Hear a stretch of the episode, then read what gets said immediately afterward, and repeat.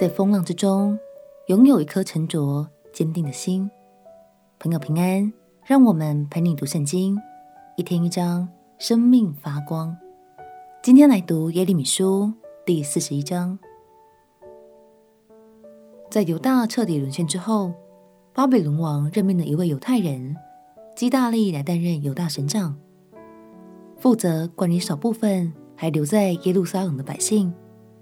基大利是一位好领袖，他安定民心，行事公义，他的带领让百姓们很有安全感。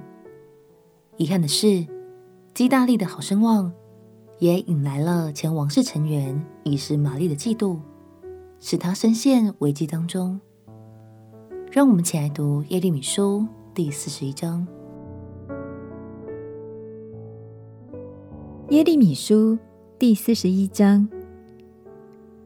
七月间，王的大臣宗室以利沙玛的孙子尼探雅的儿子以实玛利带着十个人来到米斯巴见亚西干的儿子基大利。他们在米斯巴一同吃饭。尼探雅的儿子以实玛利和同他来的那十个人起来，用刀杀了沙番的孙子亚西干的儿子基大利，就是巴比伦王所立为全地省长的。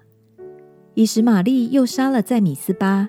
基大利那里的一切犹大人和所遇见的迦勒底兵丁，他杀了基大利，无人知道。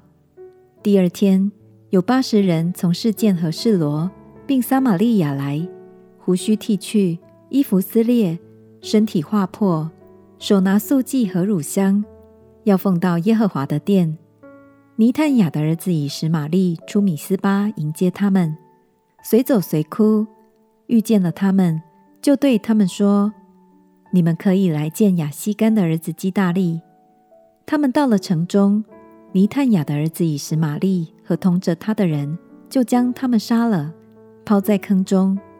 只是他们中间有十个人对以实玛利说：“不要杀我们，因为我们有许多大麦、小麦、油、蜜藏在田间。”于是他住了手，没有将他们杀在弟兄中间。以实玛利将所杀之人的尸首都抛在坑里，基大利的旁边。这坑是从前亚萨王因怕以色列王巴沙所挖的。尼探雅的儿子以实玛利将那些被杀的人填满了坑。以实玛利将米斯巴剩下的人，就是众公主和仍住在米斯巴所有的百姓，原是护卫长尼布撒拉旦交给亚希干的儿子基大利的，都掳了去。尼探雅的儿子以实玛利掳了他们，要往亚扪人那里去。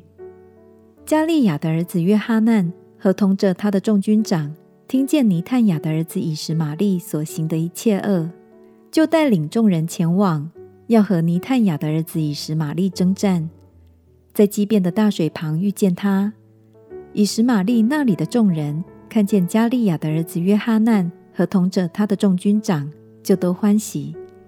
这样，以实玛利从米斯巴所掳去的众人都转身归加利亚的儿子约哈难去了。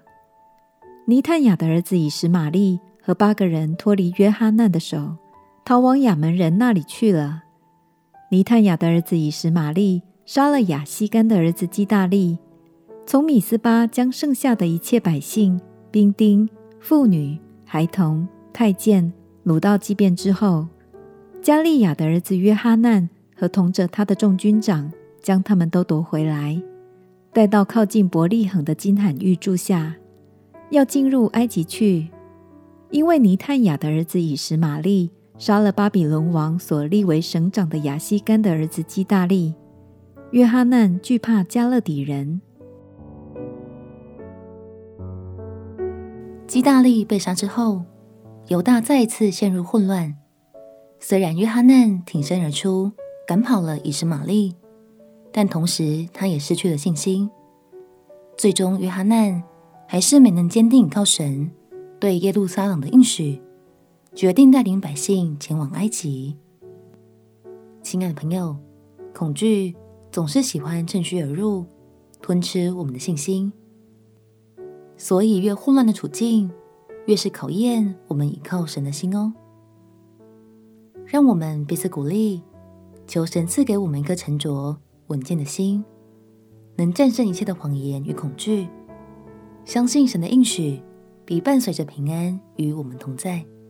我们起来祷告，亲爱的耶稣，求你赐给我刚强、沉着、稳健的心，即使在风浪之中，我也要坚定相信你的应许。祷告奉耶稣基督的圣名祈求，阿门。祝福你每一天都能喜乐、坚定跟随神，陪你读圣经。我们明天见。耶稣爱你，我也爱你。